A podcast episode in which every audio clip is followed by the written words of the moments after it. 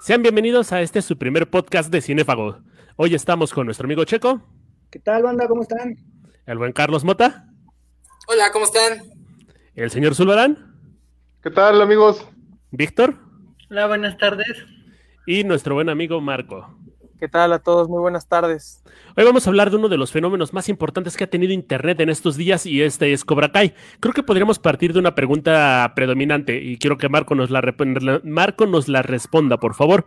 Eh, Marco, ¿quién es el bueno, Daniel o Johnny? Bueno, eh, para empezar, yo creo que es, es, bien, es bien interesante cómo todo el mame ha resurgido, ¿no? Y cómo esta serie que salió aparte hace como dos años, o sea, ya no es como que se ha estrenado apenas, o sea, es como hace dos años, vuelve a cobrar vida como porque a alguien se le ocurrió agarrar una frase de la tan afamable serie How I Met Your Mother. Pero, o sea, al final yo creo que algo que nos muestran la, la película y la serie es que, ok, en la película yo diría que Daniel es el bueno y en la serie no diría que ninguno es el malo. Realmente solamente estamos viendo la historia desde dos ángulos distintos. Y al final del día yo sí diría que es más villano este Johnny al principio en la película, porque realmente hace cosas malas y no es por quitarle responsabilidad solo porque el coach, eh, o sea, porque realmente el sensei lo obligó a hacer esas cosas malas, pero pues creo que al final el decir, ah, él es bueno y él es malo, no lo sé, o sea, no me atrevería a decir que solo Johnny es el malo. Checo, ¿tú qué dices al respecto? Pues sí, yo estoy de acuerdo con Marcos, depende mucho de la perspectiva, ¿no? De, de cómo la veas en la, en la película, eh, pues si, si, la quieres ver así, pues Daniel es el malo, porque pues le baja la novia, eh, no se mete como, o sea, hacen como una tregua después de que pues pasan los pleitos, les madrean a Daniel y pues va este Miyagi a, a pues al dojo de Cobra a pedir tregua y para que se iba a definir los madrazos en el torneo, pues ahí creo que esa tregua que pidió justamente Daniel, creo que la viola, pues es así como que, güey, pues no mames, qué pedo, güey y ahí igual puede ser un poco de malo, pero en esta nueva serie es este, pues sí, es la perspectiva, ¿no? Y, es este curioso y muy, bueno, a mí me gustó mucho de que es como trasladarlo a, esta época actual y una rivalidad que pues desde años y que pues dos, dos mundos diferentes, ¿no? Como a Laruso le va muy bien, es rico y la chingada, y como a este Lorenz, pues la verdad no, o sea, y, y aún así él intenta salir de todo eso y pues mejorar justo con Cobra Kai. Señor Zulbarán. Pues mira, yo creo que no podemos comparar la serie y la, y la película de antaño, porque eh, pues si bien es como pasado y futuro, después lo que sucedió y eso, la serie nos entra ya en el, en el presente de, de Johnny Lawrence. Y me parece que el verdadero malo al inicio es este Daniel San. Porque el pobrecito, porque el, espérate, Perdón, perdóname, porque, porque el pobrecito de, de Lawrence ahí anda como puede y hace su doyo y luego el Daniel San ahí va de metiche y le quiere subir la renta. Eso no se vale. Desde ahí empezó todo el, desgorre. Si aquel no se hubiera metido en lo que no le importaba, ahí la, la serie hubiera acabado bien bonito. Eso de la renta me suena un poquito a Don Ramón y al Chavo del Ocho, pero no sé qué quiera decir Víctor. A mí, a mí me gusta mucho eh, eh, algo que ya más o menos habían comentado y es que justamente yo creo que en esta serie no hay como buenos ni malos y, nos muestran mucho lo que, lo que siempre nos han dicho, no existen buenos ni malos sino circunstancias. Y entonces cuando ves eh, que, bueno, si en las películas era muy claro que el malo siempre era Johnny y que la víctima siempre era Daniel, y, que pues, eh, lo buleaban, le pegaban y hasta que él se aprendió a defender. Y ahora vemos como que Daniel tendría como la delantera un poco por ser ahora el rico, el que tiene una familia estable y demás. Y, Johnny eh, se vería como la, eh, pues, el, el, malo igual, pero yo creo que en la serie no. Lo padre de esta serie es que los muestra tal como son. O sea, Johnny de alguna manera sí es malo, o sea, bueno, trae más bien un pasado como arrastrando, pero pues a final de cuentas ya tiene un hijo, eh, tiene como, intenta de alguna manera eh, reivindicar su vida, creo yo, y creo que entonces es ahí lo padre, nos muestran ya no como al bueno y al malo, sino personajes que simplemente están ahí y que luchan por algo, como desde las películas hemos visto, siempre está como esa lucha constante, buscar algo por a dónde llegar.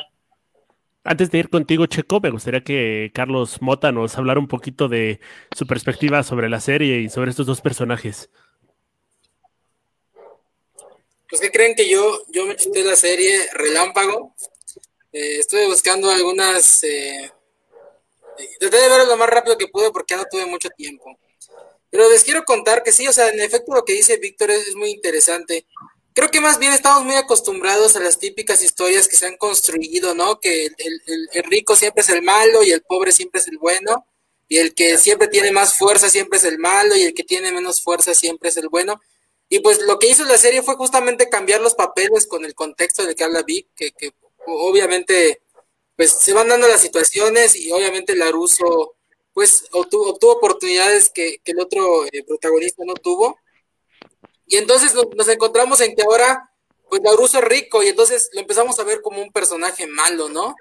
Pero no tiene, o sea, es porque estamos muy acostumbrados a ver la, historia de una manera, estamos muy acostumbrados a, a esos, este tipo de discursos en, todas las historias que vemos. Y entonces, eh, pues, como que pareciera un cambio de papeles debido a, la manera en, lo que, en la que lo representan pero en realidad, sí, o sea, eh, Vic habla muy bien de cómo cada uno tiene una circunstancia muy específica y cómo esas circunstancias los han llegado, los han llevado a ser lo que son ahorita y pues los muestran a los personajes tal y como son, o sea, son personas reales. Yo, yo siempre que, he creído que las personas no son buenas ni son malas, eh, más bien, eh, yo, o sea, todos ustedes si llegan y les vienen a golpear, obviamente se van a molestar y se podrían convertir en malos, ¿no? O si los tratan bien, podrían ser buenas personas. O sea, es, más bien así, o sea, yo si estoy, yo si me levanto de malas un día, puedo ser la persona más mala del mundo. Y, pues con la historia, o sea, van bien malo porque empieza a, tener tintes de maldad solo por ser rico y pues es el tema. Ya, eh, Hemos perdido a Pot, pero... Bueno, bueno. Pero yo creo que nos está hablando de esta situación de apoyar mucho lo que es este Shark Tank al talento y no, es cierto, no tiene nada que ver. Pero nos está comentando algo muy interesante de este Carlos de la situación de el rico y el pobre, que son como esta parte del ideario colectivo, donde uno es bueno y el otro es malo por algún otro tipo de razón. En lo que se restablece un poquito la conexión de Carlos. A ver, Checo, ¿qué nos querías decir? Ah, justo de todo lo que han comentado, creo que el éxito de la serie, o que haya resurgido con tanta fuerza, es justo que apela a la nostalgia, es este, de cierto modo como un, pues no diré como truco burdo, pero sí un buen truco, el hecho de que pues vives la misma historia, pero con otros personajes, ¿no? O sea, pues la final, como es la misma final del torneo de Al Valley, de pues Cobra Kai contra Miyagi Do, ¿no? Y cómo los dos crean, bueno, los dos, este, pues sí, la, la rivalidad antigua, como los dos, ahora los, los que eran alumnos son los sensei, y pues enseñan a sus propios alumnos. A mí, por ejemplo, me gustó muchísimo todas esas escenas donde lleva este Laruso al hijo de Lorenz al lago y demás, porque dices, güey, no mames, este cabrón ya se hizo el señor Miyagi, o sea, y eso está chingón, incluso, y obviamente, tanto por personaje como por actor, pues nadie va a ser comparable con Pat Morita, pero o sea, hasta sin mencionarlo, más bien sin tener una imagen clara de él, pues lo recuerdas chingón y dices, güey, eso vale la pena. Y, y, otra cosa que también quería señalar es de que incluso resurgió con más cosas, porque como dice Marco, eh, pues la serie no es que se estrenó hace dos semanas, ¿verdad? O sea, ya, ya lleva varios años, pero creo que ahorita, o bueno, el fenómeno que se está dando es porque pues fue lanzada en Netflix, normalmente, o más bien originalmente se lanzó en una plataforma pues poco conocida, que es la de YouTube de Red, creo me parece que es, YouTube Video, no estoy seguro, ahí si alguien tiene la precisión, pues gracias por la ayuda, y pues por eso, o sea, también quien, o sea, la mayoría de, las personas, o bueno, de los consumidores de contenidos vía streaming en México, pues son de Netflix. Y cuando esta llegó ahí, pues te digo, la nostalgia de una de buenísimas películas que eran Karate Kid, y pues ya tenerlas al alcance, pues creo que de ahí el boom. Vamos directo con Marco que quiere hablar y después vamos directo con Pot. Sí, bueno, eh, creo que también el hecho eh, de cómo nos presentan esta serie, porque al final de la película tú también te puedes dar cuenta que, o sea, Johnny sí era un, un bully, o sea, era, era el malo, digamos, pero sabías que había alguien atrás de él, ¿no? O sea, realmente la persona que manipulaba a este adolescente que recurría a la violencia era más bien, o sea, bueno, el sensei, si se apellaba Chris, eh, o sea, ahí, ahí te das cuenta que realmente el villano, o sea, en concreto, pues, pues no era Johnny como tal, o sea, era la persona que lo tenía como una figura paterna. Eh, creo que aquí también el hecho de que veamos a Danny Laruso como el malo, pues me parece hasta un poco injusto porque, o sea, él de alguna manera está defendiendo lo que él cree que es correcto. O sea, él, él vivió una etapa en la que lo golpearon, abusaban de él, o sea, no, no le bajó a la novia, habían terminado. O sea, como tal, Ellie estaba soltera y como buena mujer tiene derecho a elegir con qué hombre puede estar junto. Y de hecho, Johnny la obligó, o sea, la obligó a besarlo. También ahí como que no es como que sea un inocente. Más allá de eso es como, le sube la renta, sí, pero Johnny también fue a pintarle el, espectacular, O sea, fue a pintarle un pito. Entonces, creo que Johnny también tiene este patrón de, de, auto, de autodestrucción. Que al final del día, pues, o sea, es, es, justo como en, la, en el karate, o sea, tú golpeas, te van a golpear, es un ir y venir de golpes, y creo que eso se, se traslada a la parte filosófica de la serie. O sea, no se dan cuenta que están repitiendo los mismos patrones que ya tenían desde hace mucho tiempo. ¿Es con el señor Carlos Mota? Señor Carlos Mota. Señor Zulbarán, ¿puede tomar el lugar del señor Carlos Mota?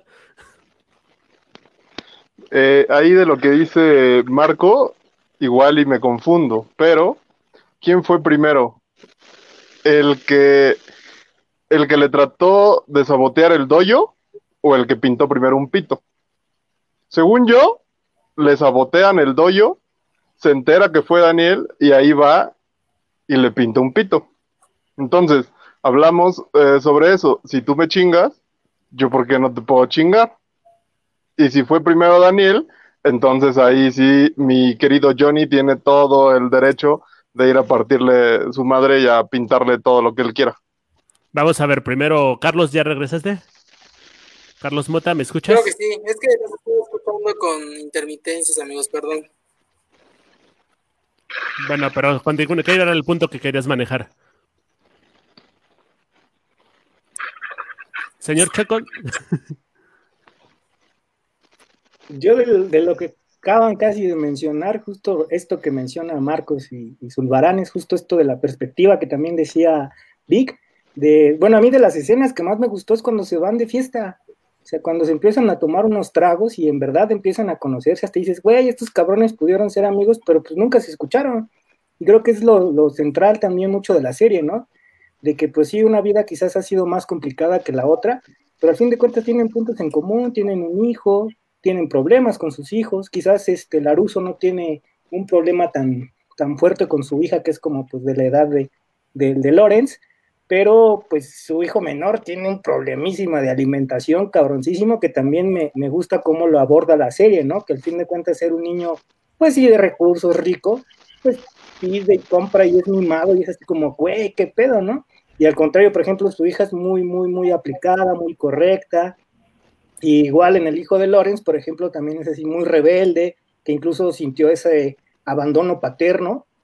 Creo que es un punto también central de la serie, el, el, ese de, el, de a qué figura paterna sigues, porque como ya mencionaron, pues quizás Lorenz no era malo, o sea, solo era un adolescente que pues como la misma edad, pues estás aprendiendo, estás confundido, o sea, tienes muchas dudas y preguntas, y pues al no tener un padre, porque como lo muestra en la serie, pues su padrastro era de verdad una basura, pues vio, se refugió en su sensei, que pues le dio ese apoyo. Incluso creo que al final de esa primera temporada es, es un poco ese guiño de, de, estás haciendo lo correcto, porque incluso a él no le gusta cómo ganan el torneo. Y es así como, güey, o sea, pero pues son las enseñanzas que tú diste, ¿no? Como que ahí se da cuenta de que pues quizás lo que a él enseñaron no estaba bien. Y ya, bueno, la segunda temporada pues apenas veremos qué sucede, ¿no? Señor Carlos Mota, ahora sí nos escucha. Quiero que nos aporte, por favor. Sí, los escucho, los estoy escuchando bien.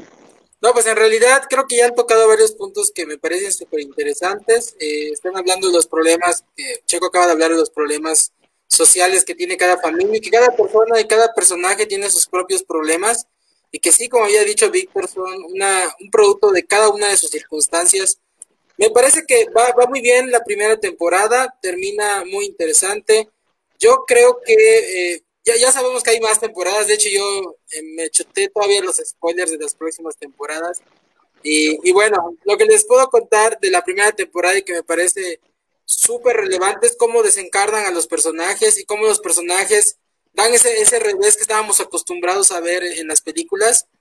Y creo que es lo que es el éxito, lo que marcó el éxito de la serie fue que nos, nos movieron el piso al, al, al, mostrarnos un Daniel San diferente, nos movieron el piso al mostrarnos eh, cómo las circunstancias, una circunstancia tan pequeña como una pelea eh, de un torneo puede cambiar la manera en la que tú llevas tu vida a lo largo de los años, ¿no? O sea, tal vez mucha gente dijo, ah, de haber ganado ese partido en sexto de primaria, ahorita sería un hombre exitoso, ¿no? No sé, e-, ese tipo de cosas que, que te van dando como tips de, bueno, en realidad, ¿cómo, ¿cómo se forma una persona exitosa? ¿Qué tiene que tener en la mente una persona que, que, que, al final logra, logra ciertas cosas en la vida, ¿no? Y eso es lo que nos aporta la primera temporada. La primera temporada es, no hay nadie bueno, no hay nadie tan bueno, no hay nadie tan malo, todos somos buenos y somos malos de, dependiendo de las circunstancias, porque también eh, Daniel San, pues al final lo que él buscaba era que, que, que el doyo Cobra Kai pues no, no, no existiera, ¿no? Porque él tenía muy malas referencias de ese doyo y por eso se porta como, como se porta, ¿no? O sea, no es que eh, puedes hablar, Momo, cuéntanos. No, no, no, no era para interrumpirte, era para marcar el turno que me tocaba después. Ah, ya, ok. No, pues eh, al final yo creo que es eso lo importante, ¿no? O sea, que cada uno, es, es eh, Daniel Sam vio en, en, ese doyo, pues, maldad, pues, en ese momento, pues, les enseñar ese tipo de, de cosas, ¿no? Y por eso se, se, empezó a tornar un personaje malo. Bueno, más o menos la gente como que por ahí empezó a ver ese tipo de maldad. Pero bueno, pues todos los personajes son producto de sus circunstancias y, y es lo que quiero rescatar de la primera temporada. Yo tengo un problema personal con Daniel en el aspecto de que es una persona buena, pero una persona buena que comete muchas pendejadas. En el asunto de querer llevar un buen camino, de querer hacer lo correcto, se deja guiar por impulsos y llega a acciones que inclusive llegan a acompañar lo que podría ser conocido como una maldad. Es ahí donde tengo el problema con el personaje. Sin embargo, tengo una pregunta muy interesante para ustedes. Eh, ahí se habla mucho del factor nostalgia tenemos productos como los cazafantasmas, como los ángeles de Charles que se fueron al, al, quiebre, no por manejar mujeres, sino por manejar mal una franquicia. ¿Creen que en este caso la, la franquicia de Karate Kid triunfó por la nostalgia o fue algo más? No sé, ¿qué, quieres decir, Vig? A mí me, eh, justo ahorita que Checo hablaba de los escenarios y todo eso, hay una escena que a mí me gusta mucho porque bueno, cuando yo vi Karate Kid, pues yo tenía como ocho años o algo así, ¿no? Entonces, eh, me acuerdo mucho que el maestro Miyagi era como, pues un viejito muy buena onda y aparte muy sabio y todo eso. A lo mejor yo en esa edad no, no le veía la profundidad, ¿no? Pero pues ya después del tiempo, pues sí son personajes entrañables. Tanto él como obviamente Daniel por las circunstancias, ¿no? Se vuelven los personajes entrañables. Eh, en esta serie a mí me gusta mucho como este, este, mm, yo tenía miedo cuando supe que había un spin-off de la película porque muchas veces querer como, desde mi punto de vista, querer como alargar las historias, pues no siempre es como lo más óptimo porque eh, terminan siendo un desastre, los éxitos eh, que en un momento eran éxitos terminan siendo basura, pero en este caso no, y creo, y bueno, entiendo, ustedes me, corregir, me van a corregir si no, uno de los creadores o de los directores, de los eh, guionistas, no sé, eh, también era eh, de, de, las películas. Entonces, eh, ¿sigo? Ok. Y en ese sentido, pues creo que ese fue como el acierto, que la película no perdió la esencia, pese a que ahora es una serie y la están alargando, no pierde la esencia de lo que es y de y, una escena muy padre eh, antes de, de, ceder la palabra es cuando está eh, Daniel con los bonsai. Y esa escena a mí me remonta mucho justo a este, al, al, al, señor Miyagi, que era, hay, bueno, creo que es más o menos lo mismo, cuando Daniel va para que le enseña a pelear, este, él está como revisando sus bonsai, entonces ahorita como traer un poquito esto es como traer también al señor Miyagi al, al presente, eso me gusta mucho y sí, sí es como mucho de nostalgia, pero vale la pena y, y, para mí es una serie que hasta ahorita va muy bien y no ha, no ha caído de mi gracia. Señor Checo, y después nos vamos con el señor Marco.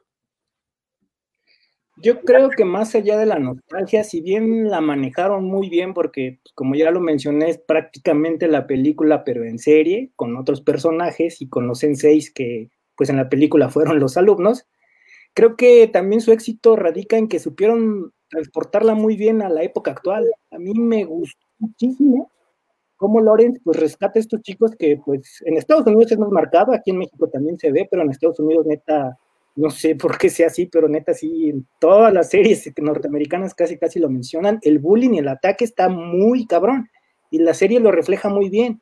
Yo creo que ahí justo es, está el secreto en, en, el que pudieron conjuntar a dos generaciones o más generaciones, porque tú por la nostalgia, nosotros que como dijo Vic, la vimos a los 8 años, 10 años, pues por ese simple hecho tú la vas a ver pero para las nuevas generaciones, quizás el verse identificados con eso, con, con esas situaciones de, güey, me hacen bullying, güey, me molesta, y, y, y, ver cómo Lorenz le da la confianza a sus alumnos, que a mí se me hace magnífico. De las escenas que más me encantó es cuando el chico del labio llega con su cambio de look, que es mucho lo que les dice Lorenz, ¿no? Dice, o sea, o sea, güey, ustedes pueden ser feos, güey, pueden ser, este, estar de formas, güey, pero es la pinche actitud, güey, si ustedes se la creen, si ustedes lo quieren reflejar y externar, güey, todo es posible. Y ve este chavo que pasa de ser labio halcón, güey, después trae, a, trae de novia a la chica, creo que la segunda más popular de la escuela, este, el mismo su propio alumno, este Miguel, pues o sea, pasa de que lo molestan a que pues ya ni, ni o sea, sea el, el, más respetado y más popular de la escuela. O sea, creo que también ahí es un punto muy bueno de la serie, ¿no? De que te, te muestras esa nostalgia de los personajes que nosotros conocimos, que nosotros añoramos, que nosotros vimos como el bueno y el malo, y ahora sí, bien con, con sus circunstancias cada uno, pero también lo, lo, que viven los chicos, ¿no? O sea, de ahora. Señor Marco. Sí, eh, coincido con lo que dice Checo, eh, supieron manejar muy bien toda esta parte de la nostalgia, que no es sencillo, muchas veces, y lo hemos visto en otros casos, que cuando tratan de regresar o traer de vuelta a alguna serie que tuvo mucho éxito en el pasado, termina siendo un fiasco. Creo que aquí también lo importante es nos están mostrando un ángulo muy interesante, que es justamente la contraparte de lo que creíamos que era lo bueno, ¿no? O sea, ver qué fue de ese eh, bully y al final es como, ¿qué, qué, qué será, no? O sea, ¿qué, ¿qué, qué, es lo que habrá pasado con ellos? Y al final del día es muy interesante porque a pesar de ciertas inconsistencias como en cuanto a la historia, porque sí he cachado como algunos errores, eh, por ahí creo que sí sí, sí han logrado como crear la fórmula perfecta. Aquí también es el, el, valor de lo que trata de dar Johnny a estas personas, ¿no? Creo que él, él se puede reflejar como en, estas, en estos chicos, no solo porque él abusó como de esa clase de personas hace años, sino porque ahora él como un adulto puede ver en los errores que había cometido cuando era un adolescente. Y no sé, a lo mejor soy yo o no sé qué opinan ustedes, pero yo lo veía y literal era como cada vez que hablaba con Miguel, era como para decirle, ok, boomer, o sea, pero es de esos boomers que trata como de irse adaptando, ¿no? O sea, a su estilo o a su manera, pero como que está tratando de agarrar la, la onda como a todo lo demás, ¿no? Cuando le dice, deja de ser una marica, dice, es que no está bien que digamos eso porque puede haber distintos géneros, entonces dice como que, o sea, no, no entiende, pero está tratando de hacerlo, ¿no? O sea, creo que tiene voluntad de intentar hacerlo a su manera. Señor Zulbarán, ¿a usted le parece que es adecuada la manera en la que Johnny no conoce nada de tecnología? Ah, esa parte es muy buena, porque todos los que somos viejitos nos representa ahí. Eh, está muy, muy, muy padre todo eso. O sea, yo veía a mis papás en, Johnny de, y ahora cómo le aplasto aquí, ¿no? Y ahora cómo hago este mail. O ahora, este, ¿por qué suena esta musiquita? Cosas así esa parte de toda la serie es una de las mejores. Y retomando lo que dijeron eh, eh, Checo y Marco, no creo estar tan de acuerdo con, con, lo que dijo del halcón. Creo que, creo que el halcón es la fiel representación del viejo Cobra Kai. Porque, porque el halcón no, no se vuelve fuerte, no, no, simplemente cambia, se vuelve como ese bully eh, profesional o sea, el hecho de que haya cambiado su aspecto y, y todo, no, no, creo que no se vuelve fuerte espiritualmente. Vemos la contraparte de su otro amigo que no me acuerdo cómo se llama, este, que él intenta hacer un Cobra Kai, pero no es. Y va con el Daniel San, creo que ese ya es después, ¿no? Pero va con Daniel San y pues ya está como en el interior y todo y trata de encontrar como su fortaleza, pero ya no digo nada más. Hay un aspecto, el chico se llama Demetri, que inclusive intenta entrar en ah, otros espacios y no, no llega a tener el talento. Ya veremos qué pasa en la segunda, si pasa o no pasa. el asunto es que este, vemos que, más bien yo veo más bien en el karate, al menos como lo plantean, despierta algo que ya está dentro de ti. Inclusive el mismo Johnny lo dice. El caso de toda la evolución de Hogue, al de Halcón, se debe más que nada a que él ya tenía ese tipo de comportamientos. Si recuerdan el berrinche que le armó, le armó la mamá cuando dijo que iba a llamar a la escuela, fue un ataque de ira directamente hacia ella. Entonces fue un aspecto que ya tenía dentro y también lo sacó. Lo mismo pasa con la chica esta Aisha, que también era muy fuerte, no lo tenía, no lo tomaba en cuenta, pero en el lo puede exteriorizar gracias al karate. No sé qué piensas tú, Carlos Bota. Sí, yo, yo creo que me quedé con más ganas de, ver madrazos en la serie. Retomando un poquito el tema del éxito de la serie, creo que sí. Eso ha sido gran parte del éxito, por lo que la gente sigue viendo las temporadas, que, que, no ha visto los madrazos que entre Daniel San y, y, y bueno, Johnny eh, me parece que el karate es una gran herramienta para, para demostrar y para poder liberar todos esos eh, temas reprimidos que tienen los chicos. Y me parece que igual es una, es una, una buena manera en la que Johnny logra hacer un tema de labor social en, la zona en la que está. Y creo que también esa, esa parte ha logrado hacer que la gente se vuelva empática con estos temas. Justo Checo platicaba hace rato el tema del bullying, y platicaban de otros temas, de problemas sociales eh, que existen en Estados Unidos. Y bueno, eh, yo, yo creo que ahí lograron materializar muy bien la trama y yo creo que eso ha, atrapado de, manera interesante a la audiencia. Señor Víctor. Yo creo que lo padre de esta serie, a pesar de que es karate, bueno, de la serie y de las películas, porque para nosotros no existe serie sin las películas, es que justamente la violencia no es el factor principal, creo yo. O sea, la violencia viene a ser como, pues, porque es, habla de karate, ¿no? Pero realmente eh, la, historia y la filosofía, como alguien decía por ahí, de, pues de todo es, de todos estos personajes radica en el carácter y en, en, las mismas enseñanzas del señor Miyagi, porque hasta donde yo me acuerdo, el señor Miyagi eh, le enseñó a Daniel más como a tener uso de razón antes de los golpes y antes de poder como pelear con alguien tenía que estar bien como consigo mismo. Entonces creo que era como más bien este proceso de aprende a interiorizar contigo, aprende a ser tú, estar en comunión contigo para que ya puedas como enfrentarte a lo demás. Creo que ese es como lo padre de, de, pues de la historia desde que inició hasta con película hasta ahora que ya es serie, que continúa rescatando eso, ¿no? Eh, de, de, que no todo es violencia, sino hay que eh, interiorizar y hay que estar como en equilibrio y pues tener como el yin y el yang estables. Y ya.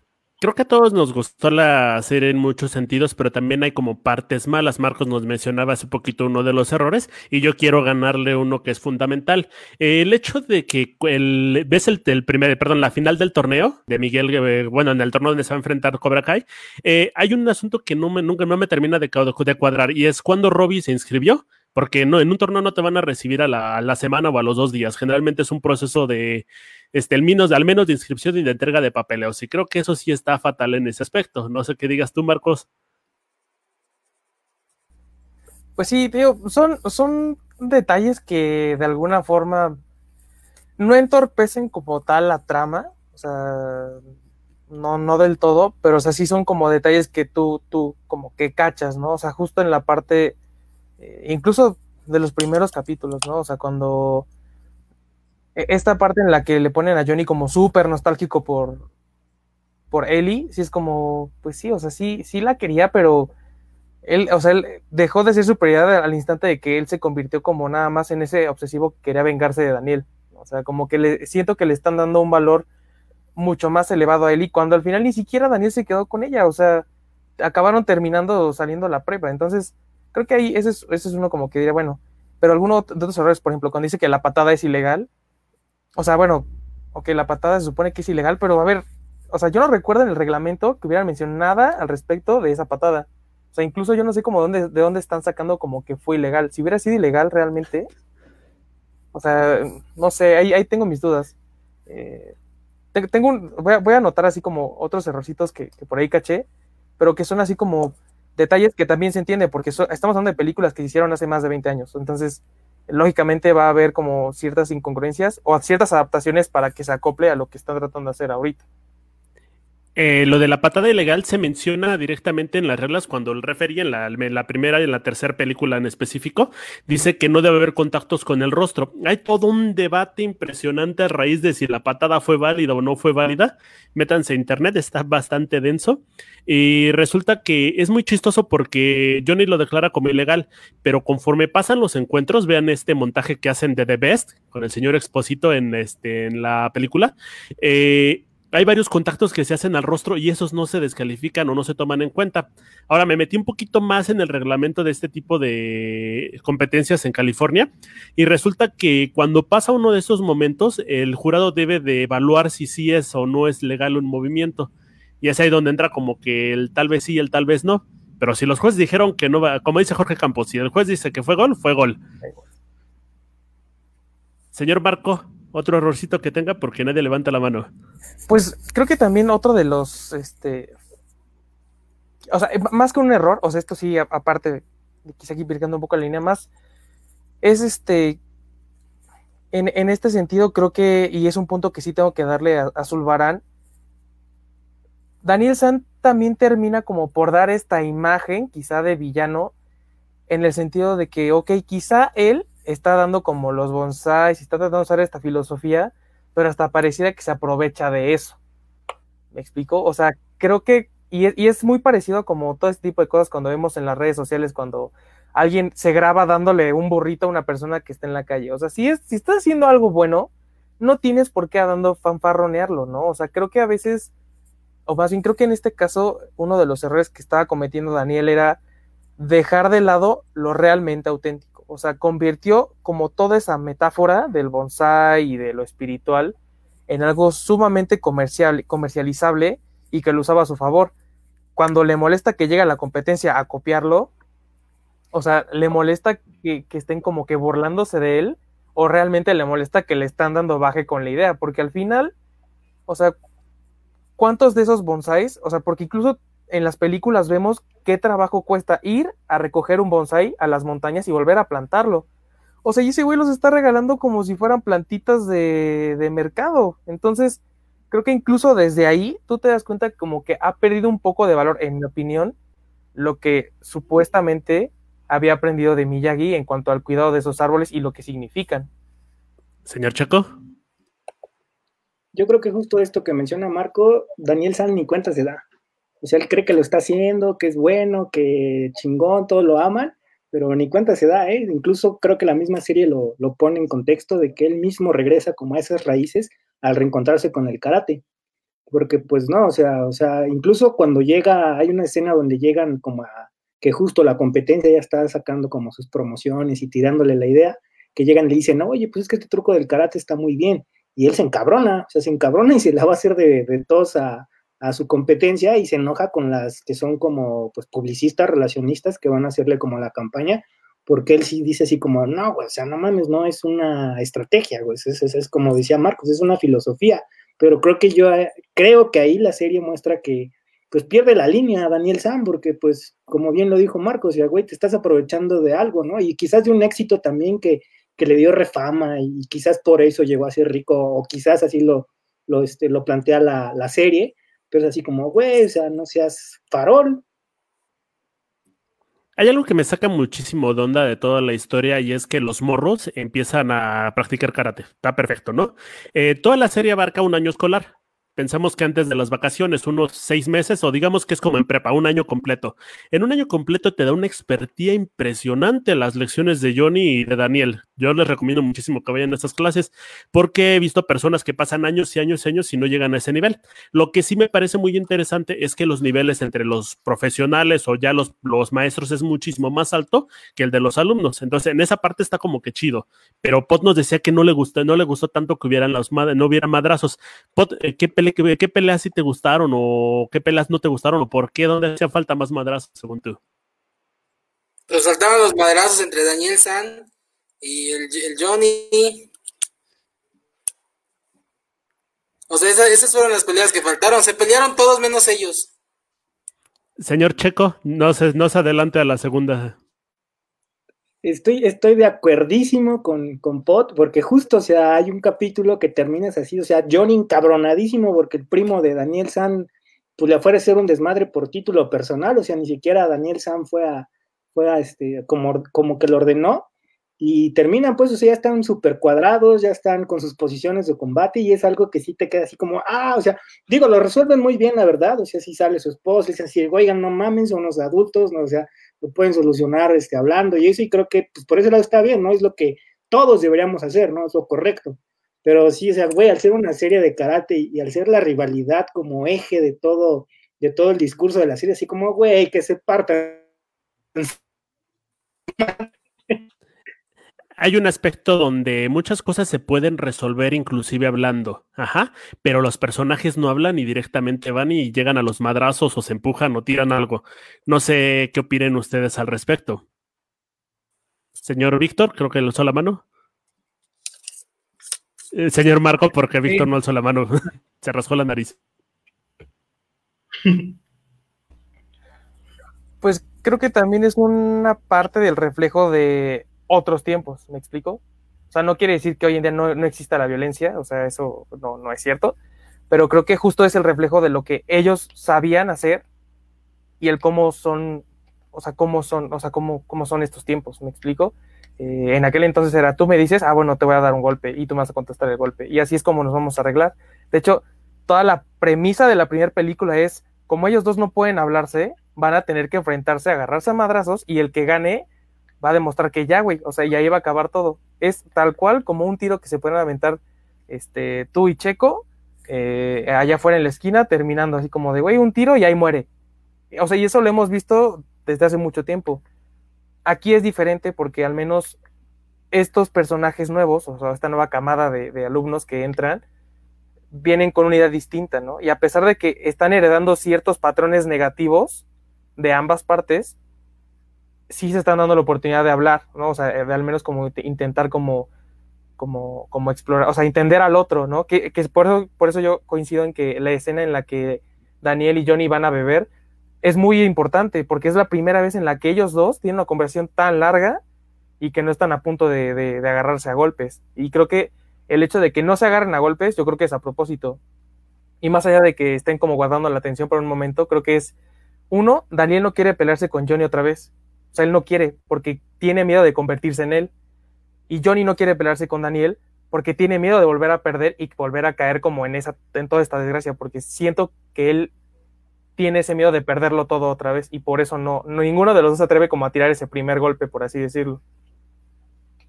Carajo, qué nivel de análisis, eso sí me encantó.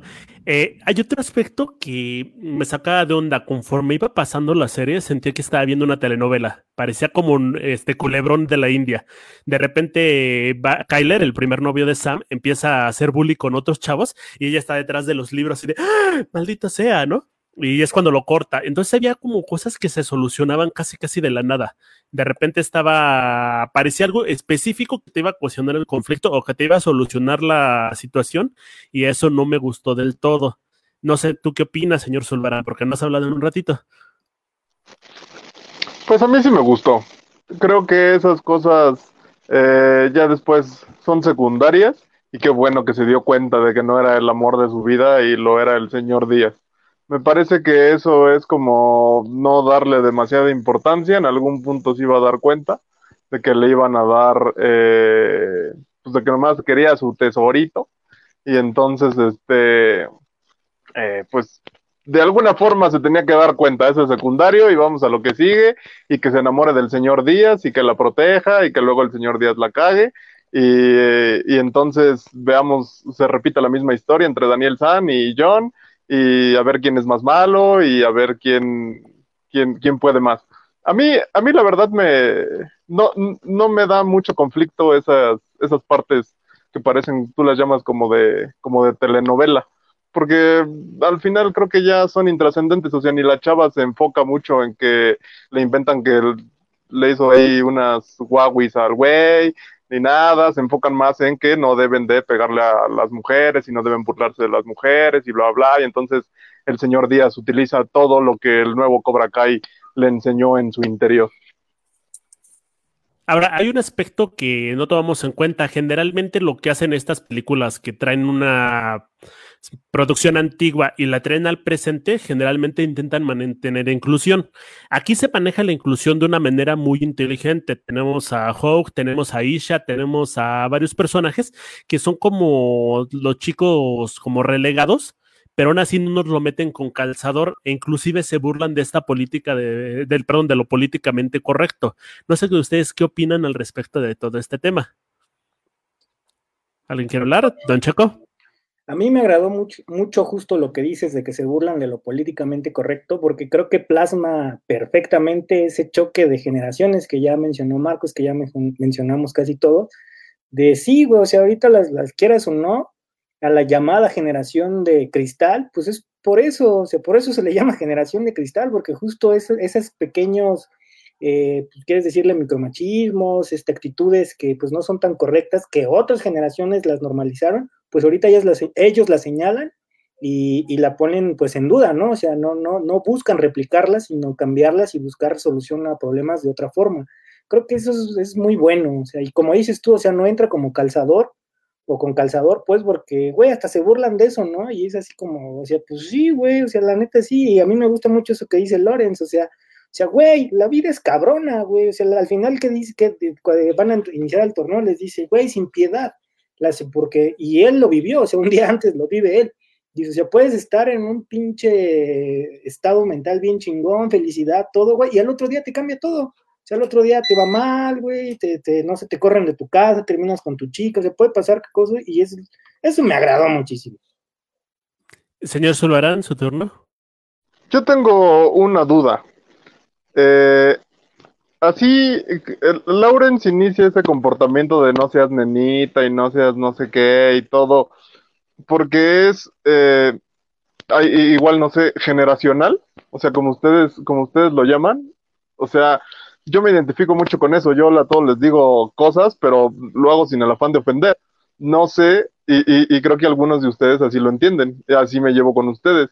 No sé si esta onda generacional de, de Lawrence de decir es que eres un, un marica, una niñita, tu labio partido, cosas así, es por, o sea, sin el afán de ofender y simplemente por llamar así por el aspecto físico de, de cómo lo está viendo.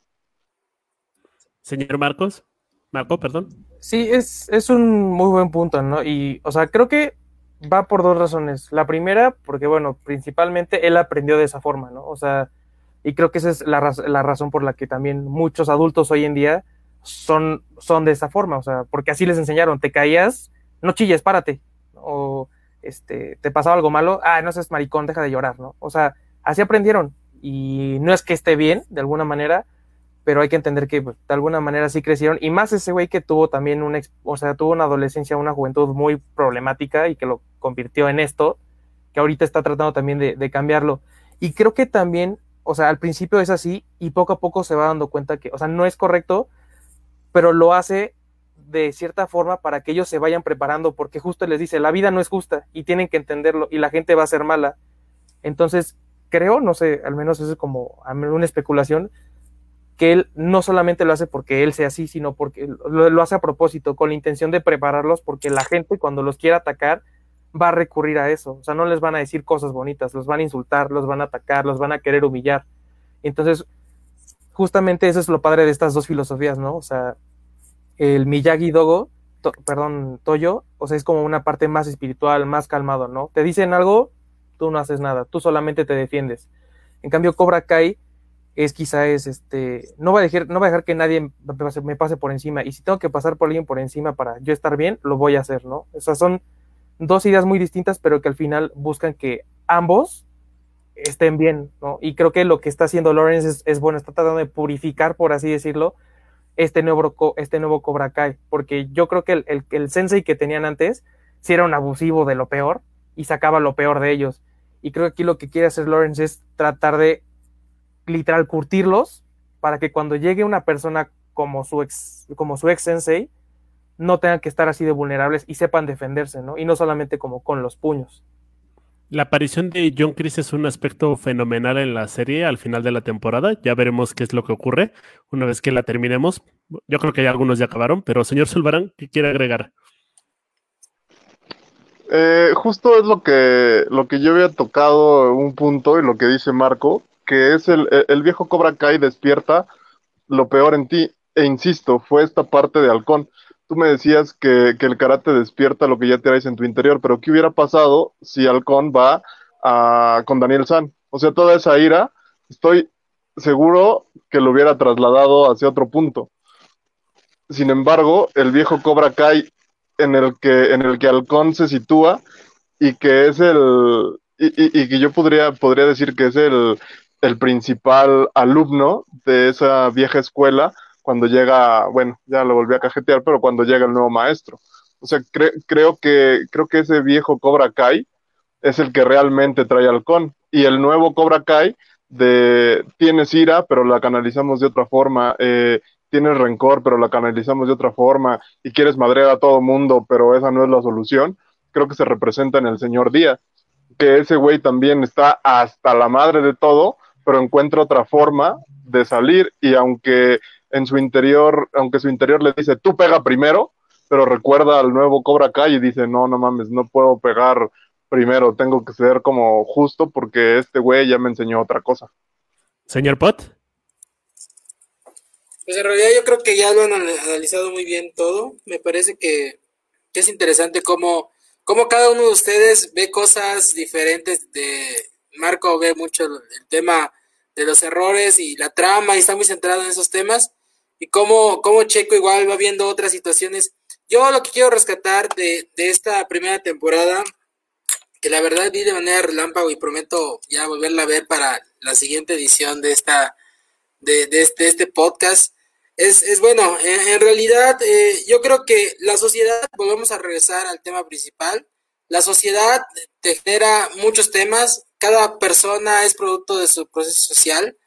Vemos cómo la ira y todos, la ira, el enojo, cada, cada, cada fibra social la, puede entender de manera diferente y la puede manejar de manera muy diferente.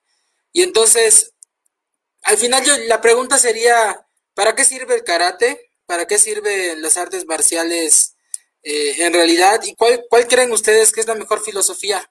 Yo creo que con eso podríamos cerrar este tema. Perfecto, ¿quién quiere opinar? Señor Víctor no ha hablado. Ah, no, Marco ya dijo que quiere hablar. Ah, pues estaría bueno que Víctor hablara primero si quiere. Porque creo que él también quería levantar la mano hace rato. Entonces. Bien, eh, bueno, me gusta la pregunta que lanza eh, Pot respecto a ¿qué enseñanzas te deja el karate o qué podrías sacar del karate? Porque al final del día lo que ya hemos dicho, ¿no? Esta serie no tiene, no está basada directamente en la violencia, pero sí es importante también la violencia, digo, ya tomando en cuenta todo lo que ustedes han dicho respecto al bullying y esas cosas. A mí hasta ahorita la serie me ha gustado mucho, me ha parecido que va muy bien, nada, eh, bueno, salvo los detalles que comentan y digo, creo que a lo mejor muchas veces estos detalles pues también o errores pueden ser como parte pues del, del mismo universo de la, de la, de la serie, pero hasta ahorita a mí me, me, me ha gustado bien, voy a por la segunda temporada y espero no decepcionarme, porque aparte recuerdo que eh, remontándome a las películas, creo que la 2 o la 3 de las películas, hubo una que, que, ha de haber sido la 3, porque incluso ni me acuerdo mucho de esa, que no había tenido como mucha, eh, mucho éxito, o había sido como la más eh, la menos socorrida de la, la 4. Bueno, que había sido ya como la más, la menos socorrida de todas, ¿no? Y esa es como el, siento que yo voy como en, un, en una cuerda floja donde no quiero caerme porque estoy como enalteciendo mucho la serie, va muy bien. Vamos a empezar con la 2, que la 2 ya, de, la 1 termina con una grata sorpresa para que la 2, o sea, es muy prometedora, pero pues ojalá que continúe de la manera en la que está hasta ahorita y que la 3, que ya viene el año que viene, pues esté mejor todavía, ¿no? Señor Zulbarán. Señor Zulbarán. ¿No nos escucha, señor Zulbarán? Vamos, señor Checo. Con la pregunta que lanzaba Pot, está, está complicada, ¿no? Creo que volvemos a eso de, de depende, pues la perspectiva que quieras ver, ¿no? O sea, tanto la filosofía de, de Miyagi 2 se me hace muy buena, ¿no? O sea, pues es sereno, o sea, maneja justo esas emociones para no, pues no caer en errores, pero pues también la de Cobra Kai de, güey, o sea, tienes que ser fuerte, o sea, no te debes de dejar de nada y, pues bueno, creo que eso, es, eso es, lo, es, lo, central, o sea, ahí sí, para mí estaría muy difícil decidir cuál de las dos es la filosofía correcta, porque creo que si las enfocas bien, cualquiera de las dos te puede funcionar para, pues para ser una persona de bien, o bueno, al, menos como lo, lo, lo, plantea la serie, pues ser bueno en karate. Yo voy a una predicción. Voy a una predicción que será la unión de Daniel junto con Johnny y van a sacar una especie de Miyagi Kai o Cobra este Miyagi, ¿no? En el aspecto donde van a tratar de unir la filosofía al final ya tercera, cuarta, quinta temporada y creo que más bien se trata de eso toda la serie, como que empiezas a evaluar que no todo es blanco, que no todo es negro, sino más bien que es gris. Señor Marco. Pues justo, o sea, tomando como base la pregunta que hizo Pot, habría que, o sea, justo depende, ¿no? O sea, ¿cuál es la mejor? Yo creo que depende de cada alumno, porque, por ejemplo, el, el hijo de, de, Johnny hubiera sido fatal que hubiera entrado a los Cobra Kai. O sea, yo creo que hubiera sido peor porque se hubiera convertido no solamente en un malandro, sino un malandro con habilidades de karateca, que hubiera sido muy problemático. En cambio, encuentra un camino muy distinto a lo que él hubiera estado acostumbrado con, con Laruso y ok, encuentra esta nueva filosofía. En cambio, con Miguel, ok, pues Miguel está en una situación parecida, pero que no es igual a la de Laruso. O sea, literal, él tiene a la abuela, él tiene a la mamá y tiene al menos dos amigos, ¿no? O sea, que son los raros, pero tiene dos amigos. Daniel estaba solo, o sea, Daniel no tenía a nadie. Entonces, creo que a Daniel sí le convenía encontrar con Miyagi para que él mismo estuviera en paz con sí. Y si hubiera ido con Cobra Kai, tal vez hubiera acabado peor, o humillado todavía más. Entonces, yo creo que depende mucho de, de, del tipo de persona que seas, qué es lo que necesitas, ¿no? Y creo que Cobra Kai le ofrecía a Miguel como esa opción de, güey, tienes estas cosas, pelea por ellas y gánalas, porque tú ya lo tienes, solamente tienes que saber cómo, cómo cuidarlas y cómo poder defenderte. Um, yo comparto con tu, con tu pronóstico, creo que en algún punto ellos dos se van a poder juntar, creo que sería lo ideal, porque al final del día, eh, el que puedan unir estas dos ideas, ¿no? Justo de Miyagi Kai, será muy interesante y, y, no sé, ¿no? Incluso que entre alguna nueva escuela y haya una pelea o algo así. Entonces, sería, sería muy interesante. Señor Zulbarán. Eh, pues ya me estaba yo adelantando, pero no, mejor guardo mis, mis comentarios de nuevo. Solamente hemos visto trailers ya, creo que todos, de lo que viene. Solo, de verdad, te espero que no le den más peso a Daniel San. Solo, solo espero eso. Que siga yendo todo a la par. Ah, sí, es que los spoilers están buenos. Señor Carlos Motaput, ¿quiere concluir con alguna situación? Pues yo, yo creo que ya, ya he dicho eh, mucho de lo que, lo que quería decir. Pues vamos a ver cómo avanza la serie, es algo súper interesante. Yo eh, me comprometo a ver la segunda temporada bien y, y bueno, pues la verdad es que me, me, está gustando mucho la manera en la que están manejando toda la trama, incluso el manejo de cámaras, me gusta mucho todos los diálogos. En general me parece una muy buena película, una muy buena serie, perdón. Me parece que tiene muy buenos recursos más allá de los pequeños errores que se pueden ir de, de, la trama de vez en cuando, ¿no? Que le pasa a todas las producciones.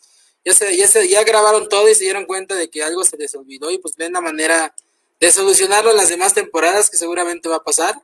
Y pues bueno, el, el gran tema con el que nos vamos es qué le pasó al señor Miyagi. No sé si ustedes alcanzaron a ver en la, en la, en la serie. Yo la verdad es que en todo lo que vino no supe qué pasó con él. Y bueno, no sé si Momo, que, es, que ha investigado un poquito más sobre el tema, sabe, sabe qué, qué pasó. Este, no sé si decirlo, pero el señor Miyagi lleva muerto un buen ratísimo. eh, chicos, ¿quieren el, ¿alguien quiere concluir en otra cosa? ¿O ya estamos bien para concluir este primer episodio de Checo quiere decir algo? Yo rápidamente, el, ahorita un concepto que sacaron muy bueno es ese yin yang, o sea, el bien y el mal. Creo que ahí es lo central y como tu predicción me encantaría que sucediera. ¿Quién sabe cómo la maneje? O sea, si, si, si va hacia eso, me gustaría que la manejen bien, pero creo que con un guiño que ya vimos cuando por fin se sientan, ya después de años se sientan ahí, pues echan unos tragos, creo que pues sería una muy buena relación y se pueden entender, porque incluso en esa misma reunión pues Loren le dice así como, güey, pues se pusiera culero yo, fuera bullying, pero pues también como que comprende que pues en mi casa estaba todo horrible, o sea, creo que ahí, como bien digo, o sea, yo concluyo con eso, el yin y el yang que, que nos muestra esta serie. Me gustaría pedirles un favor para esta segunda temporada antes de terminar. Eh, esta vez nos basamos mucho en lo que fueron Johnny y lo que fue Daniel, pero no hablamos mucho de la rivalidad o de los polos opuestos que hay entre Miguel y el este, Robbie. Si los empezamos a manejar, creo que también hay un paralelismo muy interesante, ¿no? Pero bueno, muchachos, creo que con esto podemos despedirnos. ¿Estamos todos de acuerdo? Sí. Les agradecemos a todos ver este primer episodio. A partir de la próxima semana vamos a estar hablando de Cobra Kai, de la segunda temporada. Sigan siendo geniales y nos estamos viendo.